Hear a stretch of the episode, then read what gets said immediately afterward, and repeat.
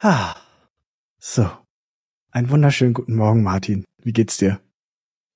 Rosenmontag. Wie kann's einem gehen, nachdem man am Wochenende ordentlich karnevalistisch unterwegs war? Blendend. Blendend, ja. Und ich habe äh, den Super Bowl in den Knochen. Deswegen ähm, für alle, die unseren äh, Podcast als Video schauen, ne, hier die 355 äh, Milliliter Red Bull sind am Start. Hundertprozentig gesund. Sehr gesund, Keine Werbung, genau. möchte ich sagen. Äh, insofern sind wir heute, glaube ich, beide ein bisschen müde, aber äh, wir haben ein cooles Thema, oder? Na, das musst du mir ja erzählen. Gut, dann würde ich sagen, jingeln wir mal rein.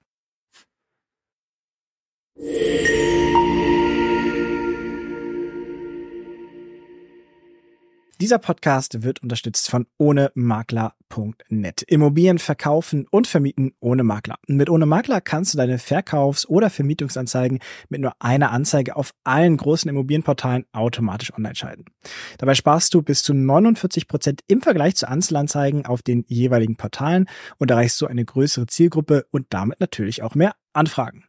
Wunderbar wird das Ganze durch eine zentrale Inbox ergänzt. So hast du portalübergreifend eine Anlaufstelle für alle deine Anfragen.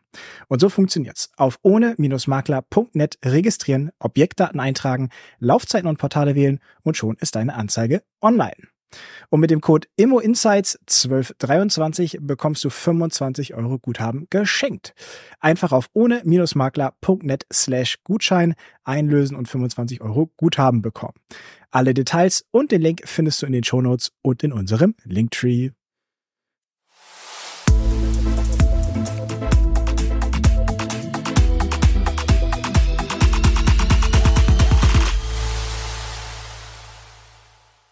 Alles, was ich weiß, ist Objektvorstellung Neumünster.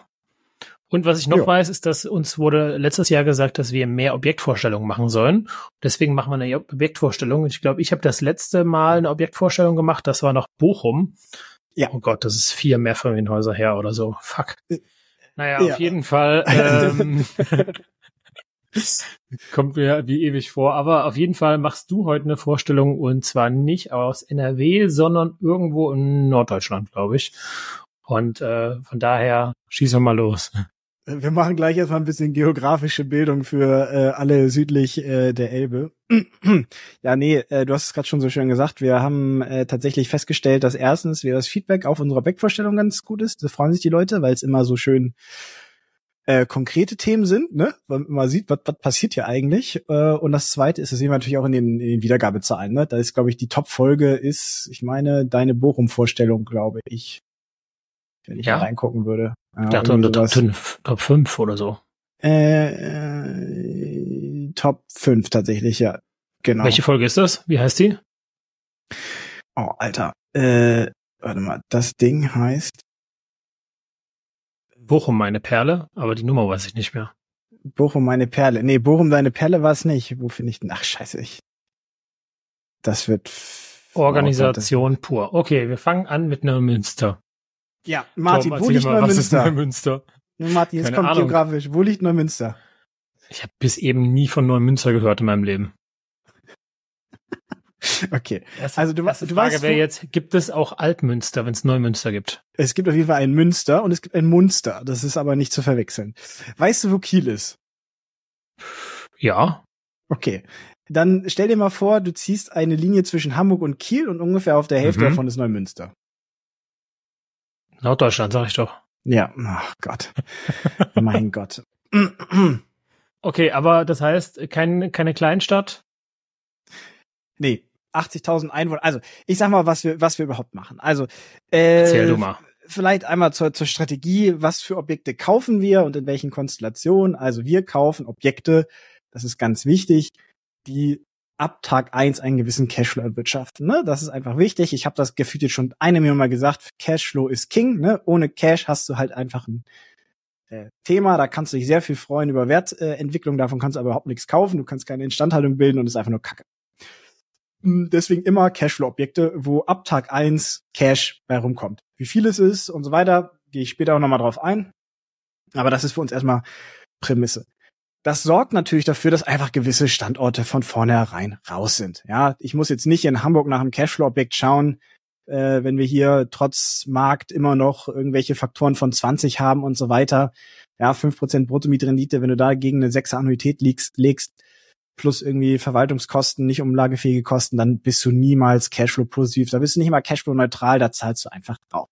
So. Deswegen ist es schon mal ganz klar, dass wir rein von der Lage her in Regionen gehen, die jetzt nicht A sind.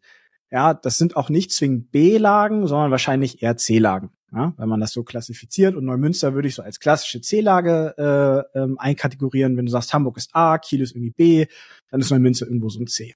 Ja. Wichtig ist auch, dass, ähm, äh, dass ein Objekt bei uns, wenn wir es ankaufen, Entwicklungspotenzial hat. Ja, also das, das heißt, ähm, wir suchen Objekte, wo wir aktiv Werte heben können. Ja, das ist in der Regel durch zum Beispiel das Entwickeln von Mieten, das ist aber durch das auch das Sanieren und Renovieren von von Immobilien, ähm, um einfach vorne zu schauen, dass mehr reinkommt. Also wirklich aktives Arbeiten am Objekt. Wir verwalten nicht, sondern wir entwickeln. So. Und das, was auch wichtig ist, ist, dass die kurzfristigen Investitionskosten zehn Prozent des Kaufpreises nicht übersteigen. Das ist für uns so eine Richtlinie, ne? da, weil wir sagen, ey, ne, Eigenkapital ist teuer, das muss auch erstmal wieder verdient werden, ja, oder über einen Cashflow wieder reinkommen. Heißt, wir wollen jetzt nicht sofort irgendwie exorbitant viel Kohle direkt nach Ankauf reinbraten in so ein Objekt, sondern das, deswegen äh, habe ich mir auch das Objekt hier jetzt heute ausgesucht, weil es ein wunderbarer Case dafür ist. Ähm, wir sagen, eine gewisse Summe ist so, so unser Deckel, den wir sagen, den wir maximal kurzfristig reinstecken. Das ist in der Finanzierungsstruktur alles mit berücksichtigt ähm, darf aber eben jetzt, wie gesagt, ich meine, wenn wir für 300.000 Euro ein Objekt kaufen, dann wollen wir da nicht nochmal 100.000 Euro direkt in Jahr eins reinstecken. Ne? Ich glaube, das ergibt auch Sinn. Das auch steuerlich nicht so gut. Erstens das, genau, Stichwort 15% Grenze. Darüber haben wir auch schon einen Podcast äh, mit dem lieben Johannes gemacht. Ähm, das zum einen, aber auch zum anderen einfach ist es Geld, was auf dem Konto fehlt. Ne? Also wenn du es nicht mitfinanziert bekommst, dann musst du es halt irgendwo herholen. Genau das eben war mein Punkt. Ne? Du sagtest, du willst nicht zehn Prozent äh, und mehr vom Kaufpreis zahlen. Ähm, wir haben schon mal, ich glaube, 18 Prozent mitfinanziert ja. als Investitionskosten, aber das war es dann auch. Das ist das Maximum, glaube ich. Klar, also wenn die Bank da auch mehr hergibt, aber dann, ne, dann kann man das auch gerne zumindest mal kalkulieren, weil am Ende hat das dann auch wieder einen Effekt auf den Cashflow, weil höhere Finanzierungsvolumen heißt natürlich auch höhere Annuität, das heißt wieder weniger Cashflow und so weiter. Und da ist es dann halt für uns so ein bisschen ein Richtwert zu sagen, dass die Waage, dass wir dann ein, ein gutes Gleichgewicht finden zwischen Cashflow und eben Eigenkapital, was, was reinkommt in das Objekt. Ne? So, das quasi erstmal so grob vorweg gesagt und dann noch als, als Punkt, äh, das ist das Wichtige, dass quasi ab Jahr zwei, also nach den ersten zwölf Monaten, das Objekt sich selber herausträgt. Ja, das ist immer das, was wir ganz wichtig direkt am Anfang prüfen. Dass ab Jahr zwei, also ab dem 13. Monat, äh, die Instandhaltungskosten oder die Instandhaltungsrücklage, die wir bilden, das Objekt also finanziert. So, ne? Das heißt sowohl Spannend, die Instandhaltung. Wir haben nicht drüber gesprochen, aber ich bin tatsächlich bei anderthalb Jahren. Liegt aber auch daran, weil ich meistens anderthalb Jahre tilgungsfrei kriege. Okay, ja, äh, können wir gerne nachher noch, wenn wir über die Details mal gehen, nochmal noch mal reingehen. Ähm, Warum? Weil ansonsten, also das muss das Ziel sein, damit, also nur dann, wenn es auch von den Zahlen her so, so realistisch ist, dass das umsetzbar ist, gucken wir uns das im Detail an. Weil ansonsten würdest du halt immer draufbuttern, immer reinbuttern. Ne? Und das ist halt, das kannst du bei einem Objekt, ist das vielleicht noch okay. Spätestens wenn du zwei oder drei Objekte davon hast, wird es irgendwann unübersichtlich. Ähm, hat einen negativen Effekt auf deine Bonität. Ist, ist einfach nicht, was du willst. Ja? So. Deswegen, das muss immer das Ziel sein. Das heißt auch laufende Renovierungen zum Beispiel sollten, und jetzt müssen wir differenzieren zwischen kalkulatorisch ja, und tatsächlich. Also natürlich, wenn direkt im 13. Monat jemand kündigt und die Wohnung wird frei, dann haben wir natürlich bis dahin nicht genug äh, Rücklage angespart, ist klar. Aber kalkulatorisch sollte sich das auf Jahresebene zumindest decken. Ja, das ist ganz wichtig. Ob das jetzt im Ist immer so der Fall ist, das hat eher was mit Liquiditätsmanagement zu tun, als mit wirklichem ähm, den, den Rücklagen. Äh, da geht es eher darum, dass ähm, dass das kalkulatorisch äh, sich zumindest selber deckt. Dass man sagt, okay, gut, wir, wir legen hier im Jahr 15.000 Euro zurück, dafür kriegt man eine Wohnung gut renoviert. Ähm, das ist die Idee dahinter. So, und genau, das kaufen wir nicht alleine, sondern mit dem Vorinvestor, aber dazu später noch ein bisschen äh, mehr. So, warum Neumünster? Okay, warte mal, warte mal. Also lass mich noch mal kurz zusammenfassen. Also was du jetzt sagst, ist, ähm, ihr kauft natürlich nicht einfach das, was ihr auf dem Markt findet, das Erstbeste, sondern ihr sucht schon sehr selektiert nach den perfekten Objekten. Du sagst, okay, ähm, wir gibt eine bestimmte Qualität voraus, dass ihr sagt, ihr wollt nicht mehr als zehn Prozent vom Kaufpreis wieder reinvestieren in kurzer Zeit. Und ihr sagt, ähm, ihr sucht nicht in A-Lagen, sondern eher in, ich sag mal, schlechteren Lagen. Ähm, obwohl das jetzt für mich C-Lage und 35 Minuten aus Hamburg hört sich jetzt auch nicht, auch nicht so schlecht an für mich. Aber er sagt, dann habt ihr sozusagen eine Mindestmietrendite, Bruttomietrendite oder was die ihr braucht, um Cashflow positiv zu sein. Und das rechnet ihr auf und da soll es irgendwo im zwölften Monat, 13. Monat soll es da erreicht sein. Also Entwicklung und so weiter investiert ihr, eigene Zeit, eigene Arbeit. Und dafür braucht aber eine bestimmte Rendite. Genau, korrekt. Also zu dem Thema Akquise kommen wir später noch zu, weil wir das ja mit Partnern gekauft haben, deren Fokus es ist, äh, sich um die Akquise zu kümmern. Ne? Da sind mhm. wir quasi auch tatsächlich komplett raus. Ähm, wir haben eben genau dieses Modell für uns als das sinnvollste äh, erachtet, weil es eben äh, dafür sorgt, dass wir A, mehr kaufen können, dass wir Werte heben können und dass es eben liquiditätsseitig nicht zu krass ist. Also wir suchen ja keine, wollen nicht so viel Kohle in dem Objekt gebunden haben. Das ist ja auch ganz wichtig. Ne? Wenn jetzt so ein ich sag mal, wenn das Ziel das ist, das Ding nicht zu verkaufen, was hier nicht das Ziel ist, wir wollen diese Objekte halten, langfristig im Bein holt. Wir wollen nicht diese Objekte verkaufen. Das ist nicht im Plan. Ne? Ist immer eine Option. Sollte man später feststellen, dass sich das sehr gut entwickelt hat, dann ist das, wäre das fatal, das nicht zu prüfen. Aber es ist in unserer Kalkulation nicht drin, dass wir mit einem Verkauf rechnen. Und entsprechend müssen wir natürlich dann auch schauen, dass nicht zu viel Kapital dort gebunden wird. Weil wenn wir da jetzt 200.000 Euro in so einem 500.000 Euro Haus binden würden, äh, dann sind das im Zweifel die Kaufnebenkosten für drei andere Objekte. Ja, so. ganz klar. Und äh, da, ja, deswegen ist das so der Sweet, Sweet Spot für uns. Ist natürlich auch ein sehr spezifisches äh, Suchprofil, ne? Nicht zu krasse Instandhaltungsrückla äh, Instandhaltungs Weil das aber schon auch äh, eigentlich recht gleich ist mit vielen anderen Leuten, die, sag ich mal, Cashflow positiv reinvestieren etc. Und wie gesagt, also passt tatsächlich. Ich mein, mein Invest in den ersten, wie gesagt, anderthalb Jahren will ich das Cashflow positiv haben. Ähm, ich bin über die zehn Prozent raus, aber auch da, weil ich die von der Bank äh, das Go gekriegt habe, normalerweise, dass das geht und dann ist es für mich auch kein Problem. Sag allerdings dann ähm, maximal ein großes Gewerk. Ja. Also wenn jetzt zum Beispiel Fenster und Dach zu tun sind, dann bin ich raus. Ja. Wenn aber nur Dach zu tun ist in den nächsten Jahren oder nur Heizung in den nächsten Jahren, dann wäre das für mich jetzt kein Thema. Äh, und ganz wichtig, also deswegen, ich bin da, wir haben da wahrscheinlich zu 80 Prozent deckungsgleiches Suchprofil, ne? Äh, wie gesagt, nicht zu viel Kohle in dem Objekt an sich bündeln, aber noch genug Potenzial sehen, sind in der Regel Underrent-Objekte. Ne? Es gibt in der, also das sind in der Regel Objekte, die durch den Voreigentümer einfach nicht gut behandelt worden sind, ne? wo Mieten einfach nicht angezogen wurden, nicht marktüblich mit äh, vermietet wurde, wo also ja. du, du sagst jetzt, der Vermieter nicht richtig behandelt hat, da würde ich sagen, weiß ich nicht, weil also mein Sweet Spot sind tatsächlich auch, äh, sag ich mal, Objekte von älteren Verkäufern, ich sag mal 50 bis 70. Die haben sich vielleicht um die Immobilie als solches super gekümmert, aber wie du eben sagst, kaufmännisch nicht da richtig gerechnet. Ja. Also ich habe einen, einen Verkäufer, von dem wir gerade ein Objekt gekauft haben mit 22 Einheiten, der hat einfach eine Wohnung mit 70 Quadratmeter renoviert für 50.000 Euro, alles neu gemacht ähm, und hat dann äh, äh, die Miete auf, wollte er wieder 5 Euro legen, obwohl die Marktmiete bei 10 Euro ist. Und das ist einfach kaufmännisch No-Go. Genau, das du hast es, du hast es definitiv besser formuliert als ich. Es sind genau eben die Leute, die das, äh, die, die, die fachlich so ein Objekt äh, geliebt haben, ne? vielleicht sogar selber Energie reingesteckt haben, oder eine Verwaltung haben, die wo du alles durchgewunken wurde, ja, da komme ich auch später noch zu. Äh, aber halt das Betriebswirtschaftliche bei so einem Objekt einfach in den Hintergrund geraten ist. Ähm, äh, das ist aber auch oft der Grund auch, warum sie verkaufen müssen, ne? Weil irgendwann macht es dann keinen Spaß mehr, da sich drum zu kümmern und, und äh, zu sagen, ah, passt schon. Irgendwann muss daraus dann doch wieder Geld kommen und dann sagen ja. sie, oh, jetzt verkaufe ich es lieber. Und oft haben das dann vielleicht sogar die Generation vorher angekauft und die verkaufen es wieder, ja. weil sie sich eben nicht richtig drum ge gekümmert haben. Ja, also man könnte jetzt sagen, es ist die bessere Art zu vermieten. Zu vermieten ist es einfach günstig. Aber wenn du gün lang langfristig günstig vermietest, dann wird es halt auch äh, unmöglich langfristig zu vermieten. Also es ist sowieso immer nur eine kurzfristige Sache und irgendwann wird es dann wieder verkauft und irgendwann musst du dann auch wieder, so wie ein Sparplan beim Bundeshaushalt oder was, äh, wieder deine Agenda 2010 durchsetzen, damit es weitergeht.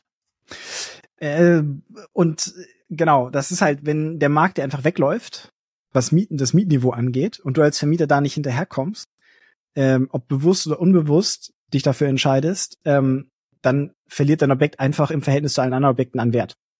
Also du wirst nicht mal ansatzweise das gleiche dafür bekommen, wenn du im Schnitt 20, 30 Prozent weniger Miete hast.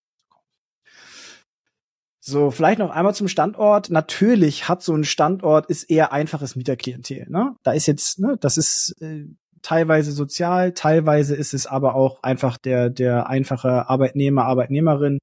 Ähm, wichtig ist uns, dass wir uns auf diese C-Lagen konzentrieren, weil das sind so Satelliten äh, um die größeren Städte herum. Ne? Die konsolidieren, das ist so meine Auffassung, die konsolidieren alles das, was auf dem Land passiert, wo keiner mehr Bock drauf hat.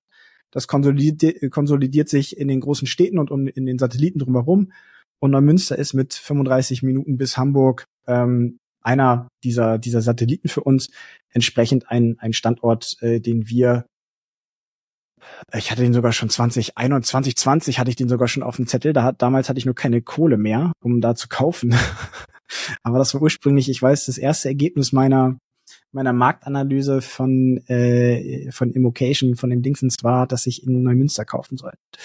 Jetzt hat es ein bisschen okay, länger gedauert, spannend. aber ähm, aber okay, also ich bin jetzt gespannt natürlich, wie ihr euch irgendwie gemeinsam aufgestellt habt. Du hast gerade gesagt, du musst Akquise nicht machen. Das wollen wahrscheinlich ganz viele andere auch.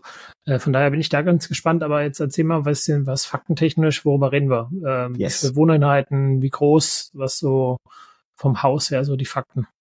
Ja, Gerne. Also wir haben hier ein Mehrfamilienhaus, acht Wohneinheiten, drei Garagen. Wir haben einen Denkmalschutz, einen Ensembleschutz der Außenfassade, äh, knapp 600 Quadratmeter Wohnfläche. Baujahr ist, glaube ich, 1910, wobei ich, also es ist auf jeden Fall irgendwas vorm Krieg, äh, irgendwas so in der Richtung.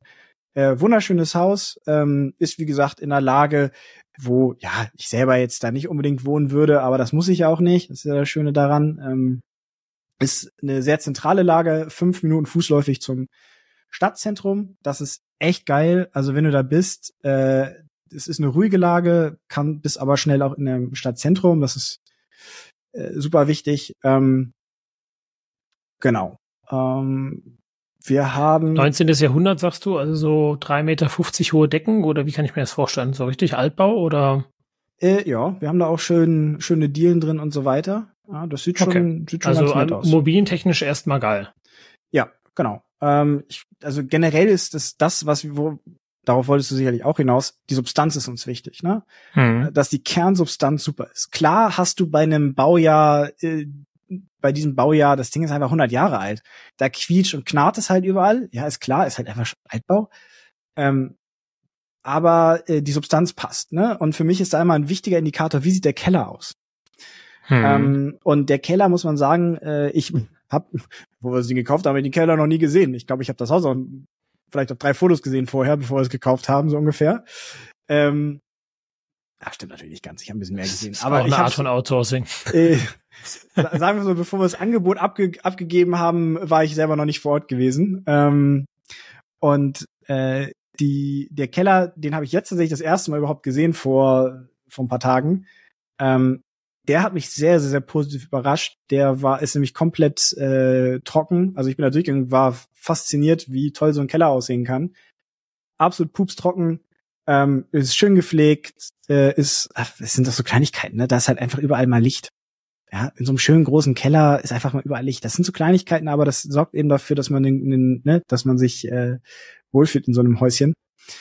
Ähm, die Substanz passt. Wir hatten bisschen paar Themen mit undichten Fugen. Äh, das ist aber in der Erklärung, das haben wir direkt mit eingepreist im, im, in der Akquise und auch im Kapitalplan. Ähm, Kannst du das nochmal sagen, wie du meinst das? Undichte Fugen? Ja, in also den Bädern, in den Bädern waren so. teilweise die ah, Fugen okay. undicht und da, ja. das hat dafür zu, geführt, dass bei dem einen, ähm, da gab es mal einen Wasserschaden, in der Einwohnung wissen wir es noch nicht ganz. Da waren wir jetzt gerade erst drin. Da hatten wir im Ankauf, konnten wir nicht sehen, da wurden wir nicht reingelassen vom Mieter. Ähm, ob da was drin ist, da waren wir jetzt drin vor kurzem, ist zum Glück nichts Wildes. Äh, aber das sind halt so kalkulierte Risiken, die man dann halt eingeht. Ne? Ich glaube, wir haben da irgendwie 10.000 Euro eingeplant, falls da irgendwas ist. Sind froh, jetzt kostet uns das Ganze ein bisschen nochmal tapezieren und wahrscheinlich keine 1.000 Euro. Also ne, man darf mal Glück haben. Dann gibt's andere Dinge, die sind dann noch ein bisschen teurer. Äh, aber grundsätzlich ist das halt das, worauf wir achten, dass die Substanz passt, dass es eben nicht kompletter Schrott ist, sondern dass es ein funktionsfähiges Haus ist, wo man mit guten Maßnahmen, zielgerichteten Maßnahmen nochmal den Wohnwert deutlich erhöhen kann. Du äh, nennst gerade ein ganz spannendes Thema, das mit den ähm, mit den Fugen. Ne? Also ich meine, das ist immer wieder ein Thema, ist nicht immer wieder ein Thema, wenn du das Bad sowieso alle 15 Jahre neu machst, sondern ist immer dann wieder ein Thema, wenn du halt jetzt noch die Bäder drin hast aus den 90ern, die jetzt 30 Jahre alt sind, die an sich noch okay gut aussehen, weil sie vielleicht weiß gefliest sind und jetzt nicht äh, überall in jede Fliese reingebohrt wurde. Ja. Aber an sich sind die okay. Und ähm, dann, ich denke mal, ich bin gespannt, was du gleich sagst zum Thema äh, Miete da oder Ma Miete auf dem Quadratmeter. Aber gleiches Thema habe ich ja in NRW auch. Wenn ich da vermiete für acht bis zehn Euro, ähm, dann haue ich da nicht ein Bad rein, ein aktuelles, mit schwarzem Boden, weißen Hochglanzfliesen, Meter mal Meter, äh, sondern da sind da eben die weißen Bäder drinne mit den 30 Ahnung, das 15 mal 20 Fliesen, ähm, recht hell ähm, fertig. Ja. ja. Und ähm, aber gerade das ist halt dann so ein Instandhaltungsthema, was halt dann oft äh, vernachlässigt wird, ja, wo es einfach nur darum geht, äh, bei so einem Haus diese, diese Fugen dicht zu halten, ja, und das vielleicht alle fünf Jahre mal beim Mieterwechsel und so weiter zu prüfen. Äh, komplett kleines, kleiner Punkt, selbst wenn du das komplett erneuerst für alle Häuser, wahrscheinlich da hast du einen Handwerker, der da zwei Tage rumtobt, äh, Kostenpunkt, keine Ahnung, 1000 Euro vielleicht oder 2000 Euro mit Organisation dahinter. Wenn du es aber nicht machst, hast du im Einzelfall mal schnell Kosten von 2000 Euro und Ärger mit Mietern. Wenn, wenn das mal anderen. reicht. Weil äh, bei genau. dem Mieterklientel ist es jetzt nicht so, dass sofort, wenn es da auch an einer Ecke tropft, dann da sofort die Nachricht direkt, kommt. Genau, ja so, sondern dann heißt es halt manchmal, äh, wenn Deutsch eben nicht äh, die die erste Sprache ist, ne, äh, die Muttersprache, dann kann das allein schon aufgrund der Kommunikationswege so lange dauern, dass du am Ende den richtigen Wasserschaden hast da. Und das ist dann ja, scheiße. Und dann hast du da eine Holzbalkendecke und hast dann richtig Spaß richtig unter Umständen. Ja. Also das ist ähm, ein ganz ganz interessantes Thema eigentlich, was du an, angehst, weil äh, es gibt halt so Themen, auch wie zum Beispiel Thema Fenster, ja, immer wieder da Fenster nachstellen und, und Gummis überprüfen und einfetten und was weiß ich alles. Ist an sich komplett günstig, aber wenn man es nicht macht, braucht man zehn Jahre später neue Fenster. Genau. Ja, und Kunststofffenster doppelt verglast ist dann doch nochmal für ein Achtfamilienhaus ein bisschen was an Geld, ja. Ähm, bin ich absolut bei dir. Deswegen haben wir jetzt zum Beispiel uns auch da jetzt angekündigt und gucken uns jetzt pauschal alle Wohnungen nochmal neu an. Also wir haben es jetzt angekündigt und gesagt, wir müssen einmal durch jede Wohnung reingehen und gucken, ob irgendwo noch was ist in den Bädern. Äh, ob wir in alle Wohnungen reinkommen, das ist immer ne, die andere Frage, die andere Sache, aber dass wir zumindestens in die meisten reinkommen, um da nochmal zu gucken, ob es irgendwo noch ein, noch ein Thema gibt, was, was das angeht. Und das im Zweifel, wie du es gesagt hast, nachzuziehen. Das ist Peanuts im Verhältnis zu dem, was das potenziell an Schaden ist. Und vor allen Dingen freuen sich dann die Mieter auch. Ne? Es geht halt darum, du willst ja da qualitativen Wohnraum bilden. Ne? Zielgruppen auch zielgruppengerecht. Ja? Also jetzt nicht, wie gesagt, das Luxusbad ist für 8,50 Euro in der Zielmiete jetzt nicht so attraktiv. Ja. Ähm, aber eben ne, ein einfaches, schönes, gepflegtes Bad, dass die Leute sich da wohlfühlen. So, und das Ding muss halt dann auch 20 Jahre einfach halten.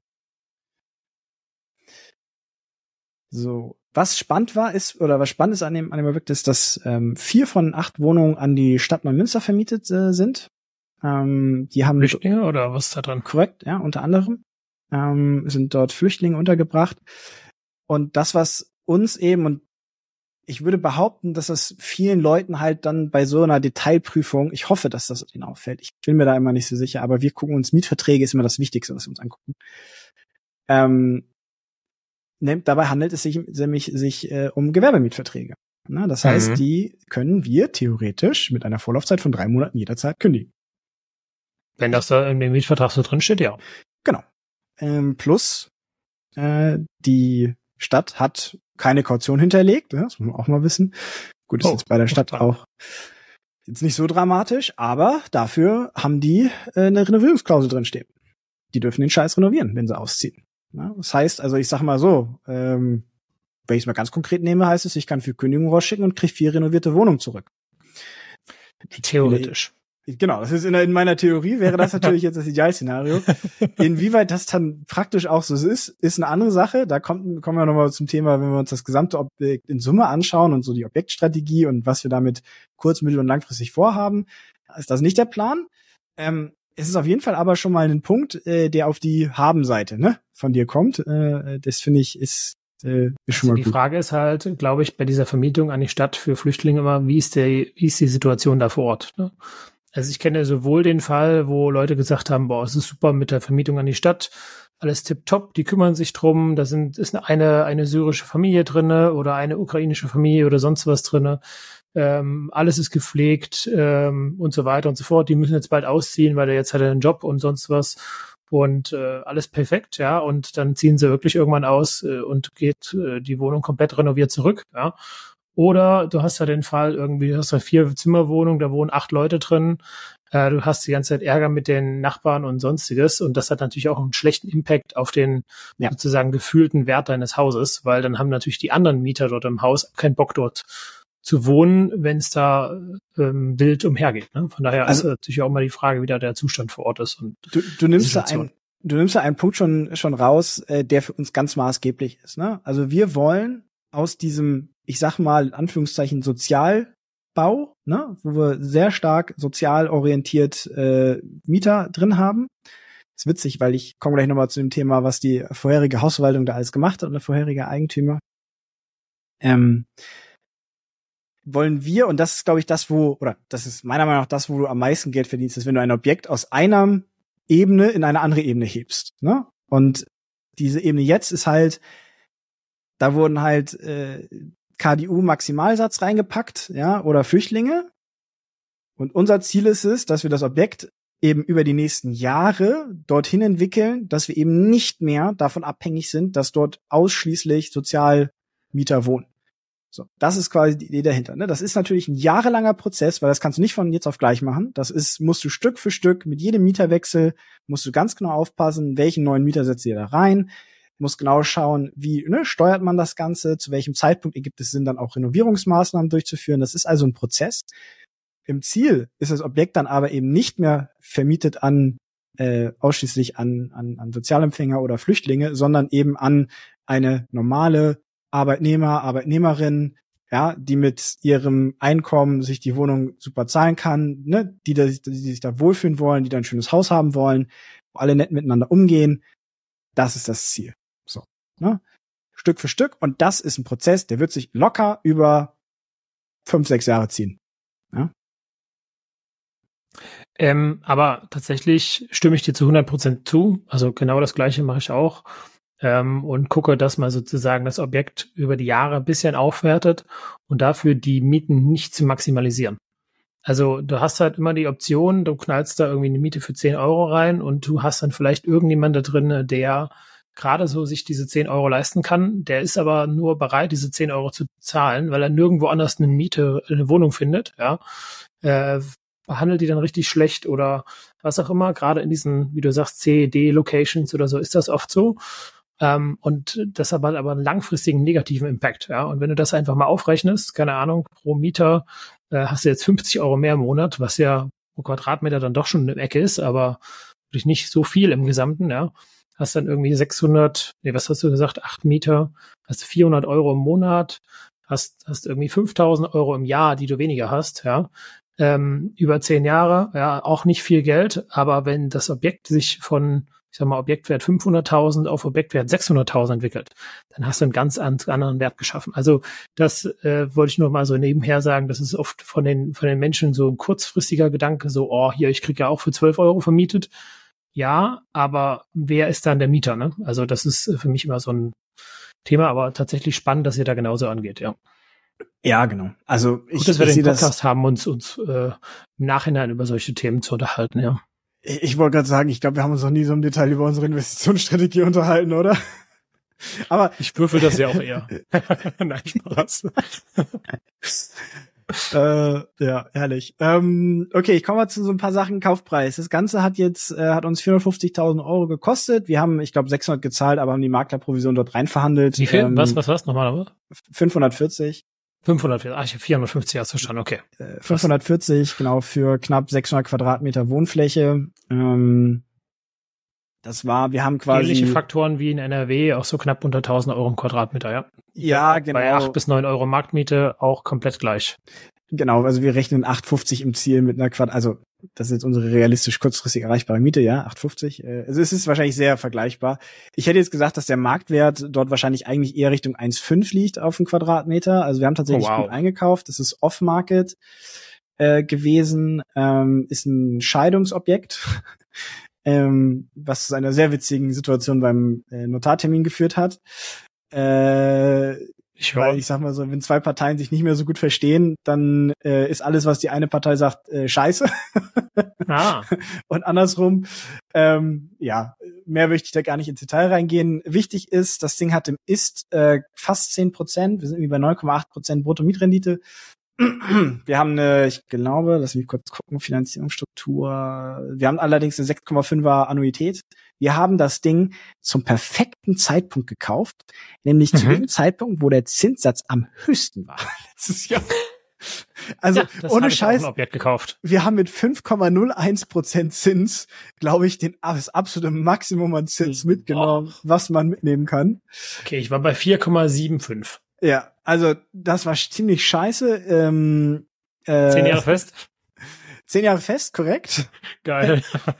ähm, ja, hätte man sicherlich auch auf fünf Jahre finanzieren können. Äh, auf der anderen Seite, da muss ich auch ganz ehrlich sagen, ähm, am Ende ist es mir scheißegal. Ähm, ja, ich zahle in der Zwischenzeit Zins, ja, ich tilg dann aber auch irgendwie auf Dauer ein bisschen mehr. Äh, ist so, ja, ich will da jetzt gar nicht drüber meckern. Ähm, aber genau deswegen konntet ihr auch den, den Preis so verhandeln, ne? Muss man auch ehrlich sein. Weil alle anderen im Marktumfeld haben natürlich auch geguckt, wie kriegen sie es finanziert, wie können sie das Ding kaufen. Und ja. genau zu dem Zeitpunkt war das halt eben so, ähm, dass es halt sehr negativ aussah. Und äh, ja, vor zwei Jahren, wo die Zinsen hochgingen, da haben auch alle so entweder jetzt noch eingeloggt oder gewartet. Und dann wurde es viel schlimmer. Und Jetzt gibt's, trifft's vielleicht ein paar, die angefangen haben zu finanzieren und dann im Endeffekt ist es doch besser geworden. Ja, so, es gibt und, und weißt, was ab, wir, ne? weißt, was wir im Zweifel machen? machen? Im, Im Zweifel sitzen wir in drei Jahren bei der Bank und sagen, so liebe Bank, ähm, wir möchten gerne über eine Refinanzierung dieses Objektes reden, äh, wollen uns da mehr Kohle rausholen, dann zahlen wir meinetwegen auch eine Vorfälligkeitsentschädigung. Ja, meinetwegen zahlen wir da auch ein paar zigtausend Euro, holen uns das über eine Refi direkt wieder rein, haben quasi null auf null ja, äh, an Liquidität, haben dafür aber vielleicht eine Annuität von vier Prozent.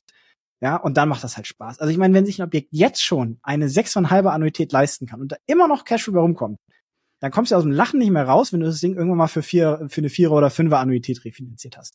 So.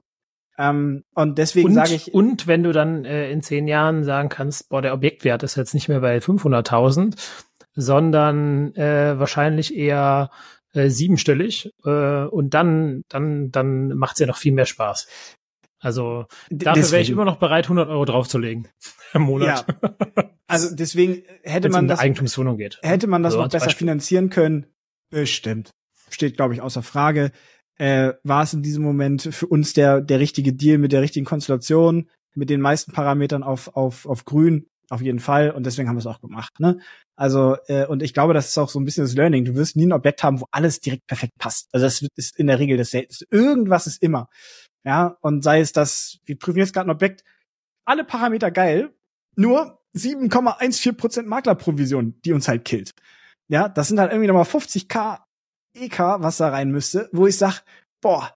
Schieb doch einfach den, die Provision auf den Verkäufer ist genau unsere Idee. Also, aber wenn der keinen Bock darauf hat, aus irgendwelchen Gründen, dann muss man sagen, ey, dann ist der Deal zwar geil, aber einfach, dann müssen wir mit der Bank reden, ob wir das irgendwie noch finan anders finanziert bekommen, ne? Aber dann killt halt sowas einfach einen, einen Deal, ja, weil das, das ist dann, kann man nicht von aber, aber warum soll der keinen Bock drauf haben? Also für mich hat der Verkäufer gar keinen, also du, du musst erst den Preis aus meiner Sicht runterverhandeln und dann musst du sagen, okay, passt alles und dann musst du sagen, Moment, wir haben gerade mit der Bank geredet, wir kriegen diese 7,14 Prozent nicht mitfinanziert. Ja. Das geht so nicht, so müssen wir das fallen lassen. Oder machen es halt so rum und ändern den Kaufpreis wieder hoch und dann sagen die auch, ja, okay, von mir aus. Ja. Wie gesagt, wenn der Verkäufer das versteht, und da sind wir beim Betriebswirtschaftlichen, ne? wenn du mit mir, wenn ich dein Verkäufer bin, dann würde ich das verstehen. Wenn äh, jemand, der eben betriebswirtschaftlich und vielleicht auch von einem Makler, der nicht so professionell ist, beraten wird, könnte das manchmal auch schwierig sein oder allergisch sein und die fragen sich, äh, was so ein Scheiß, so ein Krummgemausche will ich nicht machen, bla bla bla. Wenn das so jemand ist, der aus dem Bauch heraus entscheidet, dann ist, kann sowas halt auch mal schnell zu einer allergischen Reaktion führen. Hatten wir leider auch schon, wo es dann irgendwie ähm, leider nicht ganz so geil war. Gut, ähm, von den acht Wohnungen steht eine leer. Mhm. Äh, die haben wir direkt renoviert. Ja, wir haben da 30.000 Euro eingeplant. Ah, ihr habt das Objekt schon eingekauft, okay. Das ist schon, das ist seit dem ersten zwölften letzten Jahr bei uns im, im okay. Besitz. Genau, da sind wir nämlich jetzt mit der Renovierung auch fertig. Ist ein Traum geworden. Ja, wir hatten 30.000 Euro eingeplant, haben jetzt irgendwie 18.000 gebraucht. Äh, wir waren sehr großzügig in der, in der Kalkulation. Ich glaube, wir haben kurzfristig 50.000 Euro eingeplant und sind nicht ansatzweise da, äh, was das angeht. Also ne, lieber mehr einplanen. Geld zu viel Sicherheit. ist immer besser als Geld zu wenig. Korrekt. So, ja, faktisch sind es jetzt irgendwie 18.000 und ein paar zerquetschte. Ähm, ist jetzt gerade fertig geworden. Ich glaube, Übergabe ist jetzt am Mittwoch oder so, also übermorgen. Äh, und ja, geht jetzt dann in die Vermarktung. Und das ist auch für uns jetzt gerade so der kritische Punkt. Äh, wo liegen wir vermietungsseitig mit einer renovierten Wohnung in der Lage, was kriegen wir? Weil das wird im Endeffekt entscheiden, wie wir jetzt auch das weitere Vorgehen ist mit den anderen Wohnungen. Da wir eben die Möglichkeit haben, äh, andere Wohnungen rauszukündigen, zum Beispiel die, die die Stadt angemietet haben, wäre natürlich jetzt eine Überlegung zu sagen, wenn wir unsere, also wir rechnen mit 8,50, sollten wir aber irgendwie 9 Euro bekommen, ja, am Markt, weil einfach die Nachfrage so e-, enorm ist und wir da ein gutes Gefühl haben, was die Miete angeht, dann würde sich natürlich überlegen, okay, nehmen wir jetzt, äh, schauen wir jetzt, welche Wohnung wir als nächstes kündigen, um dann die auch zu renovieren und dann Stück für Stück quasi über das nächste Jahr, über die nächsten anderthalb Jahre alle vier Wohnungen äh, leer zu bekommen, ein bisschen zu renovieren, auf einen gewissen Stand zu bringen, um dann wieder neu zu vermieten. Oder sagt man, je nachdem, wenn die Nachfrage nach neun Euro tatsächlich nicht der Fall sein sollte und es nur 8,50 Euro werden, äh, ob man dann eben sagt, hm, okay, dann lieber nicht. Wir hatten jetzt gerade zwei Neuvermietungen in einer, auch in der Münze, aber in einer anderen Lage. Da wo, und die Wohnung war noch ein bisschen kleiner. Die wurden uns aus der Hand gerissen. Ja, also da waren wir, glaube ich, teilweise ja, bei 11, 11, 12 Euro. Oh, wow. Jetzt, jetzt sind die Wohnungen hier natürlich ein bisschen größer. Die sind 75 Quadratmeter im Schnitt ja, drei bis vier Zimmer. Da wir immer kleine Abstriche machen. Ähm, deswegen, auf der anderen Seite sind wir auch sehr vorsichtig, was das Kalkulieren angeht. Deswegen ähm, sage ich, ey, ich kalkuliere lieber mit weniger. Wenn sich das immer noch lohnt, dann ist super. Und am Ende freue ich mich, wenn einfach mehr Kohle reinkommt. Mhm.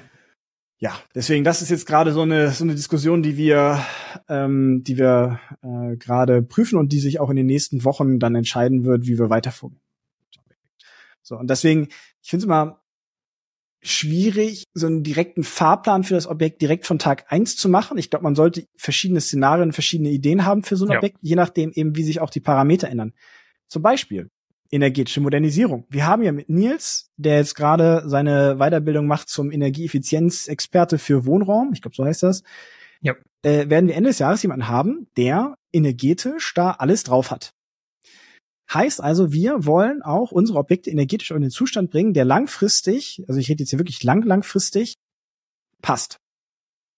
Ähm, bedeutet aber, wenn sich dann so Rahmenparameter ändern, wie zum Beispiel die ähm, ja, Finanzierungslage, was so Förderung angeht, muss man halt flexibel reagieren können. Deswegen, wir ja. planen es immer ein und wir, wir rechnen auch einen Case immer durch mit, irgendwann werden wir energetisch folgende Maßnahmen machen. Dach, Fenster, Fassade. Punkt. So, ne? Energieträger. Wenn das aber irgendwie aufgrund von äh, gewissen Änderungen im politischen Rahmen eben nicht mehr möglich ist, dann muss man halt so flexibel sein, um sich dem anzupassen. Ähm, und äh, ja, also wir planen das immer mit ein, berechnen das auch immer im Case mit rein. Wir müssen aber auch schauen, wie sich das ändert. Ja, deswegen, da muss man, finde ich, einfach eine gewisse Flexibilität haben, wie sich so ein Objekt gerade entwickelt und dann eben auch äh, die, die Möglichkeiten haben, dann zu reagieren. Tatsächlich mache ich das aber auch genauso. Ich mache immer einen Worst Case, Medium Case und Best Case. Und dann gehe ich auf den Worst Case aus und wenn ich sage, so würde ich es noch kaufen, dann kaufe ich es. Ja. Äh, genau, vielleicht noch witzige Side-Story, einfach nur, weil ist witzig. Wir haben dann kurz vor Weihnachten die Unterlagen bekommen für, für das ganze Objekt, ne? Und ich hatte das eben schon so gesagt, oder du hattest es auch so schön gesagt, da hat das der Voreigentümer, die haben halt, die hatten eine Verwaltung auf dem Thema drauf. Und sagen wir es mal so, die Verwaltung hatte sehr viel Freiraum, alles einfach zu entscheiden oder zu machen, oder es wurde halt einfach alles immer äh, gemacht. Dort sind Küchen drin vom Tischler für fünf bis sechstausend Euro. Ja. Also, jetzt mal ganz ehrlich, das ist natürlich völliger Käse in der Bewirtschaftung eines solchen Objektes, sowas zu machen. Ähm, die Tür, die Eingangstür. Wunderschöne Eingangstür mit integrierter Briefkastenanlage und so weiter, ne? Top, traumhaft. 13.000 Euro. Bei ähm, Vermietung am Amt und bei, bei 50.000 Euro Kaltmiete. Euro. Ja, genau. Und dann, oh. Ja. ja. 60.000. Genau. Baller einfach mal. Äh, das ist ein, ein kompletter Viertel Jahr deiner Jahresmiete. Ja. Ja, genau. Baller einfach mal ein Viertel deiner Jahresmiete ja. raus für eine Tür. Ja. Genau. Und dann also, wunderst du dich, warum der Case nicht funktioniert, ja. Ja. Deswegen, also wir haben alle Unterlagen seit 2015 oder 2016 haben die das selber gekauft, haben wir alle Unterlagen konnten wir einsehen. Erstmal super vielen Dank für die ganzen Unterlagen. Es ist super geil, überhaupt so viel zu haben. Da sieht man mal die ganze Historie von so einem Objekt. Ist aber genau dieses Beispiel, wo man sagt, das wollen wir besser machen da behaupten wir, können wir das besser bewirtschaften.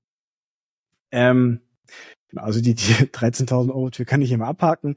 Äh, vielleicht noch zwei Punkte, äh, bevor ich zum Plan komme, was, was mit dem Objekt noch ist. Also ähm, wir schauen, dass wir so ein Objekt äh, eben auch, weil es aus einer Verwaltung kommt, natürlich auch ein bisschen optimieren wollen. Und da reden wir gar nicht mehr von einfach nur Mieten anziehen, im Sinne von Kaltmieten anziehen, sondern da reden wir auch von wo kann man denn an den generellen Kosten, auch an den Betriebskosten, noch besser was machen? äh, weil am Ende sind die Betriebskosten zwar umlegbar auf den Mieter, aber der Mieter rechnet ja mit einer Warmmiete.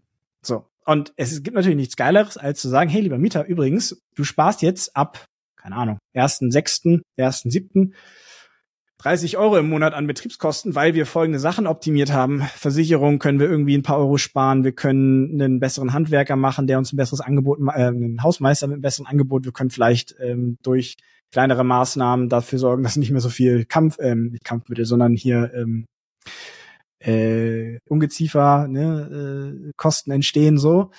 Ähm, ich gerade sagen, ihr habt Kampfmittelräumdienstkosten bei euch mit eingerechnet, dann ist doch ein spannenderes Objekt, als ich dachte.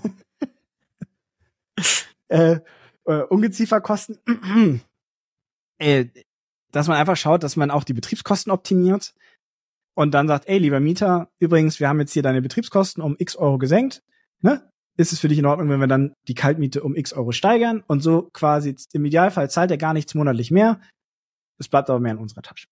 Das ist das Idealszenario, deswegen auch das gehen wir proaktiv an. Äh, und ein zweiter Punkt. Wobei ich sagen muss, da scheitere ich immer. Ähm, Gerade was zum Beispiel auch Wohngebäudeversicherung angeht, weil ich immer Objekte kaufe, die so unterirdisch versichert sind. Wenn ich die neu versichere mit dem neuen Wert, den die haben, äh, dann steigt allein die schon mal um, keine Ahnung, 50 Prozent, 30, 40 Prozent easy. Ähm, ja, also je nachdem, das ist, finde ich, immer ein ganz, ganz wichtiger Punkt. Und gut, Ungeziefer etc., was du ansprichst, ist definitiv ein Thema. Ich weiß nicht, Heizung hast du, glaube ich, nichts zugesagt. Also gerade Gas und, und Strom, Allgemeinstrom ist ja auch definitiv ein Thema. Wo kommt das her und wie wird das bezogen? Da kann man vielleicht ein bisschen was sparen. Ja. Aber den Punkt sehe ich auf jeden Fall, wie du sagst, ja. Genau, das sind Gasetagenheizungen, das heißt auf den äh, ah, auf das Tiny Meter selber. Genau, Befeuerung kommen wir, das heißt, wir können uns da wirklich nur auf die ähm, auf die äh, Betriebskosten konzentrieren. Ähm, genau, also was ich auch sage ist, ich finde, das muss man halt machen, wenn man so ein Objekt übernimmt, dann muss man das halt alles einfach einmal prüfen. Und das ist jetzt nicht wirklich die der Arbeit, mal zu gucken, ist das, was wir hier gerade vertraglich übernehmen oder abgeschlossen ist, noch äh, konkurrenzfähig, geht das irgendwo vielleicht immer doch noch ein bisschen besser. Ähm, genau, so. Und dann, äh, das ist der zweite Punkt, ähm, das haben wir tatsächlich in der Bewir also in unserem Plan überhaupt nicht drin gehabt. Aber jetzt, wo wir vor Ort waren, haben wir festgestellt, ähm, es gibt noch mehr Möglichkeiten, wie wir dieses Objekt noch langfristig besser aufstellen. Äh, und das sind unterschiedliche Dinge. Zum Beispiel werden wir jetzt äh, oder prüfen wir gerade, ob wir noch Stellplätze schaffen. Wir haben einen relativ großen äh, Innenhof, sogar mit einer Auffahrt zu Garagen, die im Innenhof liegen, haben aber noch Freiflächen, die aktuell einfach dumm rumstehen. Und das Problem, warum da keine Stellplätze ist, weil die Einfahrt zur, ähm, die Einfahrt ist einfach zu klein. Da kommst du mit dem Auto nicht wirklich durch. Mhm. Äh, weil das ist eine Mauer, das ist zwischen, zwischen zwei Mauern, das, das, das, die Einfahrtsbreite ist einfach zu klein, da kommst du nicht durch.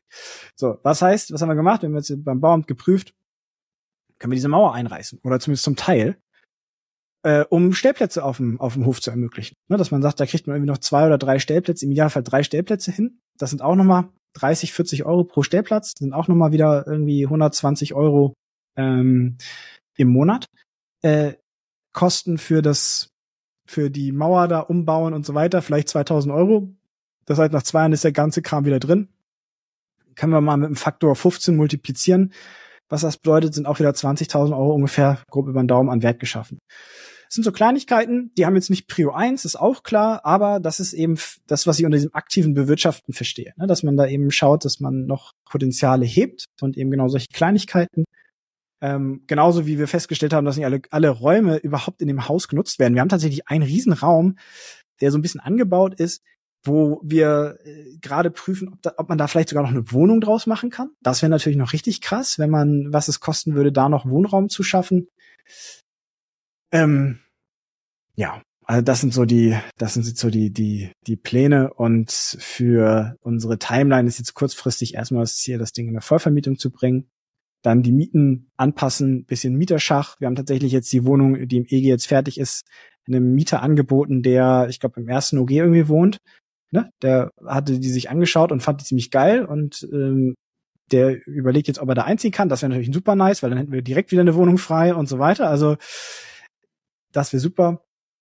Und langfristig hatte ich ja schon gesagt, ist der Plan, dass dieses Objekt einfach eben äh, in der Substanz genauso erhalten wird, vielleicht ein paar größere Maßnahmen noch gemacht werden. Fenster wird sicherlich irgendwann ein Thema. Ähm, vielleicht wagen wir uns irgendwann auch die auf, auch an die Befeuerung.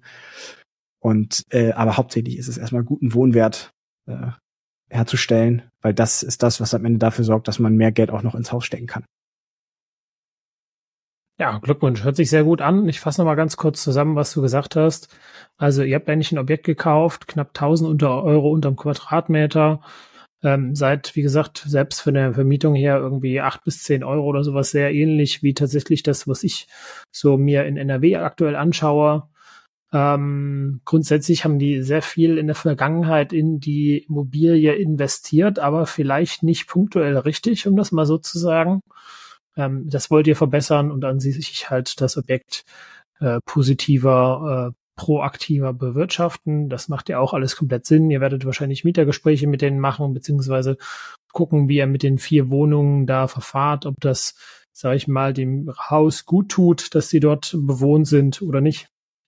Und je nachdem dann ähm, langfristig da ne, schauen, dass man besseres Mieterklientel hinkriegt. Und ähm, ja, also kann ich sehr gut nachvollziehen. Tatsächlich, wie gesagt, selbst die Datenlage ist so sehr ähnlich bei mir. Ähm, jetzt bin ich aber noch gespannt. Ähm, du hast gesagt, Gaszentral, äh, Gasetagenheizung. Ähm, wie ist da euer, euer Gefühl zu? Weil ich habe von einigen Leuten schon noch wieder immer die, die Frage gehört, oh, Gasetagenheizung, dann musst du die ja verlegen und dann brauchst du irgendwann eine Zentralheizung und so weiter. Ist das ein Thema, was euch äh, schwer umgetrieben habt, wo euch zu Gedanken gemacht habt? Oder ist das ähm, noch weiter weg und ihr sagt, okay, gucken wir erst mal in drei bis fünf Jahren, wie das dann ausschaut und dann geht's damit weiter? Also ja, da haben wir uns natürlich Gedanken mitgemacht, weil erstmal ist es gar acht Heizungen, heißt erstmal ach, wenn eine achtmal die Chance, dass was kaputt gehen kann, heißt achtmal höhere Instandhaltungskosten, heißt achtmal austauschen. Ähm, also ja, natürlich, das ist ein Thema. Äh, wir haben das Thema jetzt also wir haben immer so einen Zielzustand für ein Objekt definiert. Ne? Wir haben so eine riesige Excel-Liste, ich glaube, so 140, 150 Einträge oder sowas drin, wo wirklich auf Objekten, auf Einheitenebene definieren irgendwie den Zielzustand. Was, wie soll so ein Objekt später mal aussehen, wenn es in unseren Anführungszeichen fertig ist? Ne? Und da taucht nirgendwo das Thema Gasetagenheizung auf, sondern das soll eine zentrale Befeuerungsart geben. Jetzt ist natürlich die Frage der Wirtschaftlichkeit, weil das ist nämlich der zweite Aspekt. An diese ganzen Sachen hauen wir dann nämlich einen Euro dran und schauen, was bringt uns das. Und da ist natürlich ganz klar, da eine zentrale Befeuerung herzustellen, das ergibt nur Sinn, wenn man in einem größeren Umfang auch an die Befeuerung rangeht. Und da äh, wir, ich glaube sogar tatsächlich bis vors Haus einen Fernwärmeanschluss haben, wäre das in dem Rahmen dann irgendwann. Ah. Genau. Ah. ah. Ne, energetische Thema, sage ich ja, prüfen wir im Vorwege immer. Äh, und ich, ich, ich, ich, ich, ich glaube, ich laber jetzt gerade kein Mist, aber ich bin mir ziemlich sicher, dass das eines der Punkte war, dass wir bis vorne hin Fernwärme haben, äh, um dann eben zu sagen, so, jetzt docken wir uns hier an und dann würde man in dem Zug natürlich alles äh, zentralisieren und da dann aber auch auf, auf, auf Förderung setzen. Also da müssen wir mal gucken. Das ist genau eine dieser Themen, wo ich sage, ey, ich habe lieber ein Objekt, was mir Tausender im Monat an, an äh, ne, Instandhaltungsrücklage abschmeißt oder vielleicht mehr, um dann solche Sachen zu machen und einzuplanen, gegebenenfalls auch nochmal zu finanzieren, brauchen wir halt diesen Cashflow-Puffer. Und dann ist es mir auch scheißegal, ob das 50 oder 100.000 Euro kostet, weil im Zweifel ist das ja fürs Haus immer eine gute Sache. Für den Wert des Hauses ist es eine gute Sache. Und solange das betriebswirtschaftlich jeden Monat immer noch mehr auf dem Konto wird, ist es auch eine gute Sache. So, dann ist es mir mhm. wirklich fast scheißegal, ob es 50 oder 100.000 Euro kostet. Ähm, das wird den Deal jetzt nicht kaputt machen. Und wenn es so teuer wird, dass wir eben dann kein Cashflow mehr haben, dann ist die Frage, ist es wirklich gesetzlich notwendig, weil dann würde man erstmal eher andere Dinge optimieren, bevor man dahin geht. Ne? Oder gucken, wie man es eben sinnvoller strukturiert bekommt. Ja, jetzt haben wir ganz viel das Thema Kalkulation und auch Cashflow positiv und so weiter angesprochen. Kannst du mal ganz kurz ähm, äh, sagen, wie ihr ungefähr rechnet? Also was eure Berechnung wirklich ist? Also ja.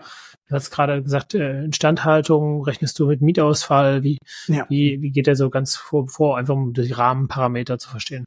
Ja, also du weißt ja, ich bin nicht der Fan davon, die komplizierteste Excel-Berechnung zu machen. Genau, deswegen bin ich gespannt, wie du so rechnest. Auf der anderen Seite bin ich auch nicht zu optimistisch, um zu sagen, hier ist die Kaltmiete, das ist das Darlehen und dann war's das.